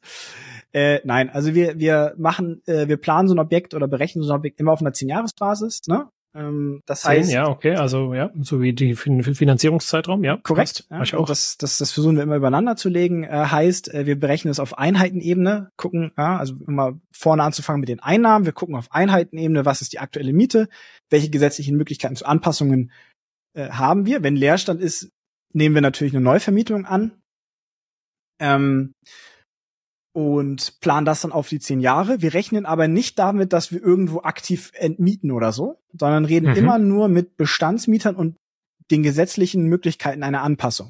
Also auch mhm. nicht einvernehmliche ja. Anpassung, sondern immer nur den gesetzlichen Rahmen, den wir haben, weil das ist so, sage ich mal, unser realistisches Szenario, falls Mach alles. genauso, ja. Genau, so.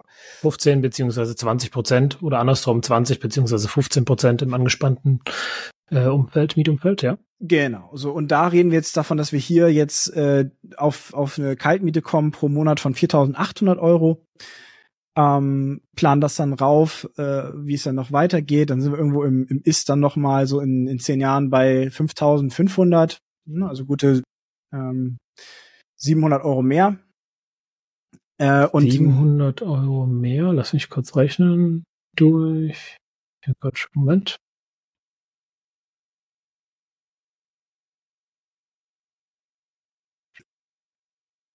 Das heißt, in wie vielen Jahren war das? In zehn Jahren. In zehn Jahren. Also ihr sagt in zehn Jahren 15 Prozent mehr, also durchschnittlich anderthalb Prozent Mieterhöhung pro Jahr. Ja, Wobei genau. da jetzt ja ein Mieterhöhungszins, also es ist noch auch human. Nee, ich würde einfach nur mal rechnen, wie, wie er da vorgeht. Ja, da gibt es ja auch Leute, die sagen, oh, drei Prozent Minimum Mietsteigerung pro Jahr. Ja, du hast natürlich Objekte oder Wohnungen, wo halt auch, sage ich mal, die Mietanpassungen an sich gar nicht so viel möglich ist, weil der Markt es einfach nicht hergibt. Ne? Ja. Also wenn du zum Beispiel jetzt hier eine Wohnung hast, die schon für acht Euro oder sowas vermietet ist, da dann ne, alle drei Jahre 15 oder 20 Prozent dran zu klatschen, wird halt schwierig. Also da bist du dann vielleicht ein bisschen schneller. Genau, deswegen habe ich ja kurz ausgerechnet, was, was bedeutet das? Und ihr sagt im Prinzip, ihr habt eine Mieterhöhung irgendwie um ein Prozent pro Jahr oder sowas, was ja völlig human ist. Ich rechne, glaube ich, irgendwie zwei bis drei aktuell. Muss mal gucken, wo es hingeht, ja. Im Endeffekt ist es ja das Glaskugel. Es ist Glaskugel, genau. Es ist auch eher, glaube ich, um zu zeigen, was ist das Upside des Objektes, weil natürlich hm. konzentriert man sich bei so einer Kalkulation sehr viel auf das Downside. Was ist so, ne, das Risiko? Aber genauso wie man auch einfach mal rechnen könnte, was ist denn eigentlich, ne, wir könnten auch jetzt einfach mal 590 äh, mal äh, irgendwie, ja, sagen wir mal 10 Euro nehmen, dann wären wir bei 5.900, das wären nochmal 400 Euro mehr das wäre eine Miete, die wir theoretisch jetzt bekommen könnten, jetzt schon, wenn das Haus leer wäre. Ne, so. Also ja, bei ich, allem Neuvermietung komplett, ja. Genau, also deswegen, ich bin immer so ein bisschen, ich versuche das eher konservativer zu machen und wenn sich dann immer noch gut genug anfühlt, dann kann man sowas eben gut machen. Wie gesagt, wir haben jetzt hier unsere Finanzierungsstruktur, wir haben knapp 39.000 Euro per Anno an Rate. Ähm, das führt dazu, dass wir, wir rechnen noch 240 Euro Verwaltungskosten rein, wir rechnen knapp 1000 Euro. In 240? Ja. Äh, inklusive Kosten für die GmbH? Äh, nee, nee, nee, das ist reine Hausverwaltungskosten. Ah, okay, also ihr ja. rechnet dann 30 Euro pro Einheit oder sowas. Genau, ja. korrekt, ja. 30 Euro pro Einheit. Dann rechnen wir eine Instandhaltungsrücklage pro Monat von ungefähr 1000 Euro 983 rein, die auch äh, prozentual steigt. Äh, da haben wir, glaube ich, 3%. 1000 Euro sind aber auch irgendwie was, 18 Euro pro Quadratmeter pro Jahr. Das ist auch schon recht viel, ne? 20 sind's. Genau. 20 Euro pro Quadratmeter pro Jahr. Okay, ja, das ist auch genau. gut. Ja. Äh, dann eben Kapitaldienst weg davon und dann haben wir jetzt hier, ich sag mal, wir haben zwei Kennzahlen, die wir uns angucken. Das ist der monatliche Cashflow aus laufender Bewirtschaftung. Das wären jetzt mhm. hier 320 Euro. Das ist das, was wirklich nach allen Rücklagen theoretisch jetzt da ist, um es auszugeben, rauszuhauen, äh, äh, Essen von zu gehen. Ähm, aber das, was natürlich an Netto-Liquiditätsveränderungen wir haben auf einer Monatsbasis, ist 1300 Euro. Das ist dann inklusive der Instandhaltungsrücklage. Das ist das, was erstmal kurzfristig auf dem Konto ankommt. Ne?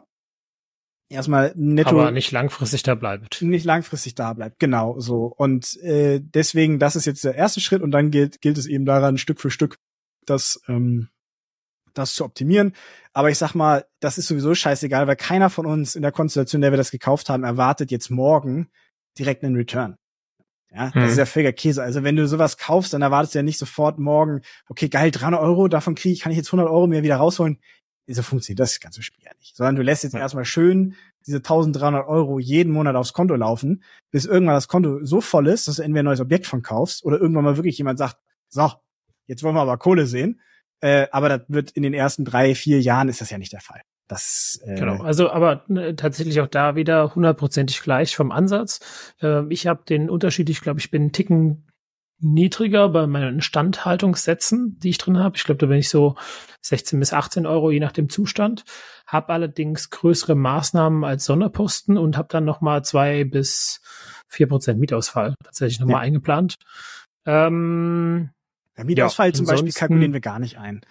Ne? Ja, also nee, das gut, ist, im Endeffekt kommt es aber wieder aufs Gleiche. Ne? Ich hab, bin vom Quadratmeterpreis ein bisschen niedriger und das andere ist dann wieder ein bisschen ja. höher. Und äh, also ist äh, recht, recht ähnlich wieder tatsächlich, sehr, sehr spannend. Deswegen, also ich glaube, kalkulieren ist eine komplett eigene Philosophie. Das hatten wir ja schon mal dieses Thema, dass man da unterschiedlich rangeht. Ähm, ich glaube, wichtig ist, dass man sich mit den Zahlen wohlfühlt. Am Ende zählt ja so wie nur das ist auf dem Konto. Also das ist, was tatsächlich passiert. Äh, Für mich ist deswegen alles, was hier steht, eine Indikation, wo es hingehen kann. Ähm, und wenn das für mich ein gutes Gefühl ist, so wie, wie gesagt, bei diesem Objekt haben wir ein sehr gutes Gefühl, äh, zeigt sich auch bis jetzt, dass das alles soweit passt, ähm, dann freuen wir uns natürlich. Und die Realität können wir gerne in fünf Jahren mal schauen, wie es dann aussieht. Wenn wir deinen Podcast immer noch machen, dann äh, äh, Folge 5 Millionen 13. 250 ähm. Folgen später, ey. können wir jetzt schon sagen, weißt du, Folge 347 wird dann Rückblick auf. Bin, bin ich äh, dafür. Also wenn ja. ich äh, in acht Jahren den Rückblick machen kann von dem Objekt mit den 22, schräglich 23 Wohnungen, was wir jetzt gekauft haben, dann glaube ich, wird das eine lustige Veranstaltung. Ja, finde ich auch. Das sollten wir auf jeden Fall machen. so. Rechnet ihr euch irgendeine EK-Rentabilität rein oder ja. ähm, wie, du hast jetzt gesagt, ihr seid ja zu, zusammen mit mehreren Leuten ja. ähm, äh, und ich lese hier äh, eine, eine gewisse GmbH, die ich schon kenne. Erzähl doch mal was dazu. Genau, also vielleicht zum Thema Rendite.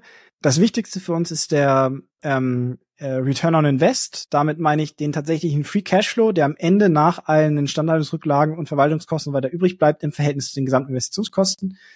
Weil das mhm. ist im Endeffekt der für uns der ausschlaggebende Faktor, ob wir das, was wir tun, so tun, dass auch Kohle für uns theoretisch übrig bleibt. Mhm. Das ist so ein bisschen, wenn der in einem gewissen Rahmen ist, dann wissen wir, einfach weitermachen, so wie gehabt. Ähm, ja, wir haben das in der Konzession gekauft, genau, mit äh, dem lieben Krishan und dem Jan Felix von der Förderprojekt GmbH. Ähm, wir sind ja mit dem, äh, wer uns auf Instagram folgt, wir uns auch in Köln getroffen haben. Ich hoffe, ihr habt euch die ja. Karnevalbilder ähm, gemocht.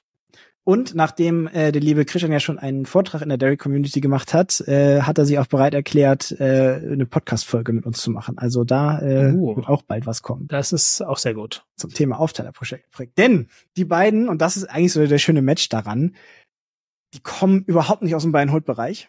Die machen Aufteilergeschäft mhm. und Fix und Flip. Und hatten immer das Thema, dass sie gesagt haben, ey, boah, kein Bock auf Buy-and-Hold. Ne? Dieses Thema Mieter, und so weiter, Bestand, das muss ja gemanagt werden und so weiter, das ist ja alles scheiße. Ich kaufe hier, baller da durch und verkaufe den Hobel wieder, hab die Kohle auf dem Konto. So, ne? Ähm, und wir sind jetzt ja so eher das Gegenteil von wegen, ja, wir haben äh, vielleicht mal Fix und Flip dazu gemischt, um äh, ein bisschen mehr Kohle ranzuschaffen, aber jetzt nicht, äh, um damit primär unser Geld zu verdienen. Ähm, und das ist insofern von uns ein perfekter Match gewesen, weil die beiden haben eine unglaublich brutale Akquise-Pipeline. Und das ist halt der Match, der für uns super war. Das bedeutet, ähm, in, in diesem äh, Partnermodell kann jeder seine Stärken halt perfekt ausleben. Die beiden haben ein brutales fachliches Know-how, was die Bewertung von Objekten angeht, weil die das jeden Tag machen. Die kaufen jeden Tag Mehrfamilienhäuser für ihr Aufteilergeschäft, Wohnung für ihr Fix und Flip und wissen eben ganz genau sehr gut, wie schnell man so ein, also wie man so ein Objekt schnell gut bewertet, fachlich und baulich das alles einwertet. Das ne, super krasses Niveau, was die da mitbringen, auch eine Professionalität, perfekt. So, ähm, und in dem Modell, was wir eben mit denen machen, kümmern die sich um so punktuelle, punk äh, punktuelle Themen. Das heißt, das ist natürlich die Akquise, das ist die Vermietung und die Sanierung und Renovierung. Das ist alles, was immer punktuell tätig ist. Darüber, darum kümmern die sich, ne? punktuell und vor Ort. Das ist so äh, das Motto. Darum ähm, kümmern die sich, weil sie in den Sachen eben Erfahrung haben. Auch Sanierung, Renovierung müssen wir nicht drüber reden, dass die als Fix und Flipper da äh, dass wir denen da nichts Neues erzählen können. Ist ja klar. Ähm, und wir kümmern uns eben um alles das, was quasi laufend passiert. Ne? Also wir kümmern uns um die Finanzierung. Ja, dazu gehört natürlich dann auch das Folgefinanzierungen vorbereiten und auch das äh, Banken bespielen und glücklich halten Thema. Ja, dann das Asset Management, das ist eben dieses proaktive Immobilien entwickeln. Das ist das, was primär zum Beispiel bei mir liegt. Ja, dass ich mich darum kümmere, wie kriegen wir quasi das Maximum aus dem Objekt raus. Das ist aber auch das Thema Finanz und Controlling, damit man weiß, was passiert da eigentlich in dem Objekt, was ist der Plan für diese Gesellschaft, ähm, Buchhaltung natürlich und dann ganz viele administrative äh, äh, äh administrative Tätigkeiten. Ne? Das hat halt den Vorteil für den Partner. Für die ist das eine wunderbare Beimischung zu ihrem Geschäftsmodell. Ja, die können quasi mit bisschen Eigenkapitaleinsatz ein neues Geschäftsmodell äh, aufbauen, äh, was, wo die nur punktuell dazukommen müssen. Wir kümmern uns um das ganze Laufende. Ja, wir müssen selber aber auch überhaupt nicht vor Ort sein, sondern das sind ja die, die sind da vor Ort. Ähm, äh, jeder kann sich eben auf, auf gewisse Teile fokussieren und eben dann auch äh, diese Stärken noch weiter ausbauen. Ähm, und äh, wir sehen es immer so, dass, dass wenn wir mit einem Partner arbeiten, ne, Partner packt vorne Objekte rein und wir sorgen dafür, dass das Ding dann optimal bewirtschaftet wird und dann halt richtig gut dasteht nach zehn Jahren. Ja, und ähm, das ist natürlich für uns geil, weil wir haben eine, eine Möglichkeit, überregionale Immobilien zu kaufen. Ja, wir machen das jetzt ja schon in, in zwei Konstellationen und sind da gerade dabei, Konstellation drei und vier aufzubauen. Äh, wir haben den riesen Vorteil, dass wir gewisse Tätigkeiten, die einfach immer die gleichen sind, zentralisieren können und dann auch prozessual verbessern können. Also, hm, ne, ich sag mal, ich, das ne, Thema. Ja, ich weiß, du hast auch über das Thema HV mal nachgedacht. Ne? äh, ne, das ist halt wunderbar geil, ja, weil am Ende ist es mir scheißegal, ob ich von einem Mieter oder von 100 Mietern eine Mieteranfrage habe. Ja, dafür muss ich nicht vor Ort sein für das meiste davon.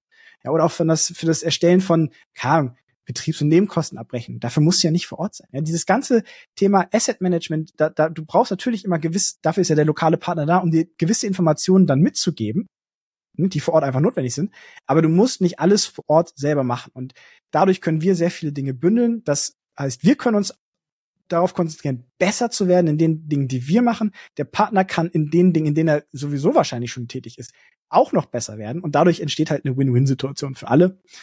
Ähm, und äh, ja, das ist für uns funktioniert das super. Wir haben da richtig Bock drauf äh, und ja, macht Spaß. Also kann man nur sagen, die Jungs machen einen absolut professionellen Job. Äh, ich bin mehr als glücklich. Wir haben gerade gestern, ja, äh, Super Bowl, äh, kriege ich um 22.30 Uhr von ähm, Krishan noch eine Nachricht, ey, wir haben hier ein neues Objekt.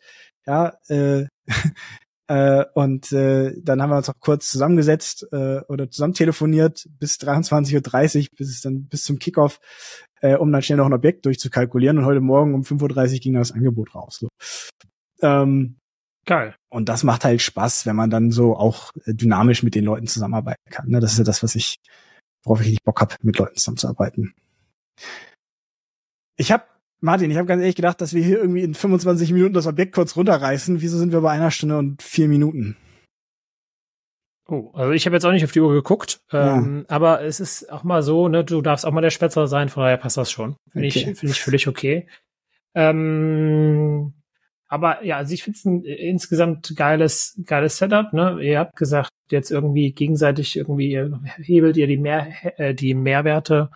Ähm, euer, euer Thema aus dem Buy and Hold äh, bringt er hinzu. Der Partner bringt seinen Einkauf und seinen Vorortarbeit hinzu. Also auch irgendwo ganz klassisches ähm, äh, Modell, irgendwie partnerschaftliches ja. Modell. Ne? Also auch ein Thema, was wir auch nochmal in den nächsten Folgen, glaube ich, besprechen dürfen ähm, Thema Co-Investments etc.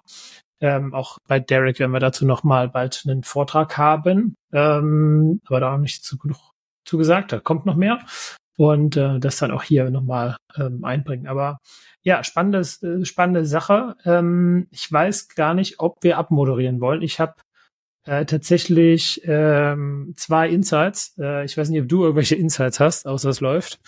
Ähm, keine Ahnung.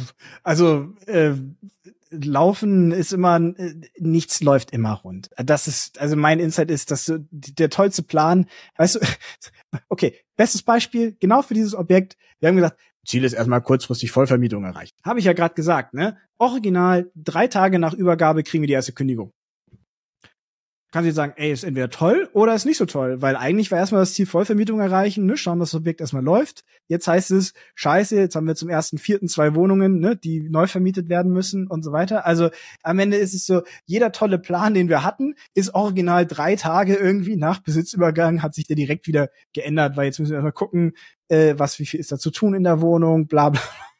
Also, äh, mach dir einen Plan, um ein Gefühl zu haben fürs Objekt, spiel unterschiedliche Szenarien durch, aber geh nicht davon aus, dass dieser Plan auch nur ansatzweise so wahr wird. Ja. uh. Du bist immer noch stumm. Ich bin noch auf stumm, genau. Ja, genau. Also tatsächlich äh, kann ich das komplett äh, widerspiegeln. Äh, ich habe gerade versucht, hier dieses Sprichwort herauszufinden, habe es aber nicht gefunden. Von daher fange ich mit meinem ersten Insight an. Das erste Insight ist Skaleneffekte. Mehr ist nicht immer mehr. Das meine ich aber jetzt nicht negativ, sondern positiv. Also mehr Objekte sind nicht immer mehr Arbeit, ja, weil du kannst eben ähm, egal ob du jetzt irgendwelche Themen hast mit der Hausverwaltung, die Jahresabrechnung, ob du dann fünf Wohnungen hast oder 15 Wohnungen, ist eigentlich relativ egal. Und äh, genauso auch bei vielen anderen Themen spielt das keine Rolle. Und da möchte ich kurz ähm, den Jan Henning äh, zitieren äh, aus unserer Dubai-Reise. Dann kauft du einfach 30 Wohnungen. Ähm, äh, fand ich fand ich sehr gut. Und das andere ist äh, Austausch, ja. Andere arbeiten mit gleichen Wassern, habe ich jetzt genannt. Ich weiß nicht, wie das ist. Äh, die waschen auch nur mit Wasser oder andere, ich weiß nicht. Also auf jeden Fall fand ich es halt irgendwie sehr ironisch, dass die Ankaufsdaten von uns, obwohl wir gedacht haben, wir sind komplett woanders unterwegs und so weiter, doch dann sehr äh, ähnlich waren, äh, Quadratmeterpreise und und so weiter und so fort, ähm, inklusive Strategie, ähm, auch die Berechnung von vielen Punkten, ob man jetzt ein bisschen mehr ähm, pro Quadratmeter an Rücklage macht und der andere macht dann wieder ähm, eine, eine, eine Rücklage für Mietausfall oder so. In sich war es sehr ähnlich und äh, das fand ich sehr lustig. Wir werden das wahrscheinlich hat wieder gezeigt. Thema Austausch gleichen, Netzwerk ist nicht so schlecht. Wir wären wahrscheinlich auf fast die gleichen Zahlen gekommen, egal ne, wie du es rechnest oder wie ich es rechne. Genau. Hat sich genau. wahrscheinlich marginal ja. unterschieden, aber also ich lasse Steuerbetrachtung immer weg. Das ist mir erstmal scheißegal. Ich zahle gerne Steuern, weil wenn Geld übrig bleibt, das heißt aber auch Geld bleibt übrig. So, also dann zahle ich auch Steuern. Ja. Ähm, vielleicht noch eine Frage. Ihr habt das in der VV GmbH gekauft oder wie habt ihr das gemacht? Korrekt, ja. Okay. Immer. Und äh, habt ihr eine EK-Verzinsung gerechnet? Äh, nee. Also ist ja, habt ihr unterschiedliche Partner, die alle irgendwie einen an, gleichen Anteil an EK reinbringen oder sowas und dann. Genau. Verstehe. Gut, äh, ja, von mir keine Insights mehr, keine Fragen mehr. Ähm, aber du hast ja schon erwähnt, dass wir deutlich über das Stundenmark hinaus sind. Also von das daher lassen wir das Abstand dabei die längste Folge sein. jetzt, ja. Nachdem wir vor zwei Wochen die letzte längste Folge hatten oder vier ja, Wochen. genau, mit, mit gut. äh, Henrik, die jetzt äh, online ist, ja. Die übrigens auch sehr Ja. cool angekommen ist. Vielen Dank für das ganze Feedback. Mir haben da ein paar Leute geschrieben, dass sie es total cool finden, wie der Henrik ähm, so als Mensch ist. Das hat, hat, äh, hat, hat mich sehr gefreut. Das habe ich ihm alles weitergeleitet, was Tatsächlich habe ich die Nachricht auch gekriegt. Ja. Also ich habe die Folge, der Nachricht gekriegt, dass die Folge sehr cool war. ja, genau. Ich weiß nicht, ob der Gast damit gewesen ist oder wir oder was doch, auch doch. immer, aber also, ich habe viele Nachrichten bekommen, dass sie, dass sie den Henrik sehr, ähm, äh, sehr sympathisch finden. Und das habe ich gerne alles, auch wenn ich es nicht gesagt habe, ich habe es alles weitergeleitet an ihn. Und er hat sich sehr gefreut. okay, sehr gut. So, ähm, Martin, äh, dann bist du als nächstes dran mit Objektvorstellung. Wir haben aber auch noch ein paar richtig geile Leute in der Pipeline. Ähm, deswegen die nächsten Wochen werden ziemlich krass geil. Nächste Woche geht's Mhm. weiter mit deinem, deiner Objektvorstellung, ne? Also hier steht noch Kann ich machen. TBD drin. geplant, aber äh, und dann haben wir auf jeden Fall Markus Befort, äh, den, wo wir auch im Februar noch was aufnehmen. Äh, Ja, und den Jan Henning, der muss auch noch ranglauben. Ähm, und äh, ansonsten haben wir auch noch äh, den Matthias Baerbaum. Ja. Den wollen wir auch noch auf die Kamera ziehen. Oder vor Kamera und Mikro oder wie auch immer. Mit Tomek müssen wir auch noch auf jeden Fall sprechen. Deswegen, ich äh, Thema Mieterhöhung. Thema Mieterhöhung, ganz wichtig, ja. Proaktives Thema, ähm, super, super wichtig. Ähm, Auch tatsächlich ähm, äh, nächste Woche bei Derek. true. True. Ja, stimmt. Stimmt, geiles Also das ist dann der exklusive Content. Nein, das ist. okay. Nein, Spaß Ähm, beiseite. Also, Das, das sagst du so geil, weil gleich kommt die, kommt die, kommt die Derek-Werbung. Okay, aber bevor das kommt, Genau. ähm, also hört bei der Derek-Werbung zu, äh, postet, liked und so weiter und meldet uns, euch bei uns. Äh, wir freuen euch übrigens, äh, wir freuen uns übrigens auch, wenn ihr eu- euch meldet und ähm, mal eine Dealvorstellung von euch machen wollt oder ähm, uns ein Objekt schickt und dazu Fragen habt. Das Ja. geht auch. das ist also generell ein geiles gern. Format. Ähm, wir mal Und äh, dann freuen wir uns. Dass wir mal Deal-Analysen machen für äh, Leute. Also schickt uns da gerne was generell. Schreibt uns mit allem, was ihr interessant findet, äh, uns gerne auf Instagram, auf dem gemeinsamen Profil oder auf jedem Profil von uns. Lasst uns gerne eine Bewertung da. Fünf Sterne freuen wir uns äh, super drüber. Und ähm, ja, Ja, schreibt gerne in Torben. Ich bin heute bei meinem WhatsApp for Business bei ungefähr 145 Nachrichten, ja, antworten muss.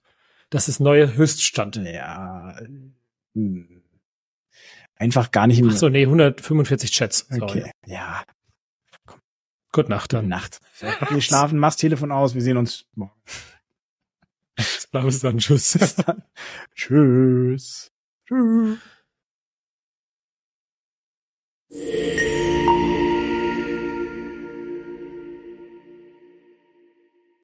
Moment, bevor ihr jetzt abschaltet, geht es noch um ein Herzensthema. Derek, der Immobilienclub. Aus den letzten Folgen gibt es drei Mega-Insights und diese sind Netzwerk, Wissensaufbau und Erfahrungsaustausch.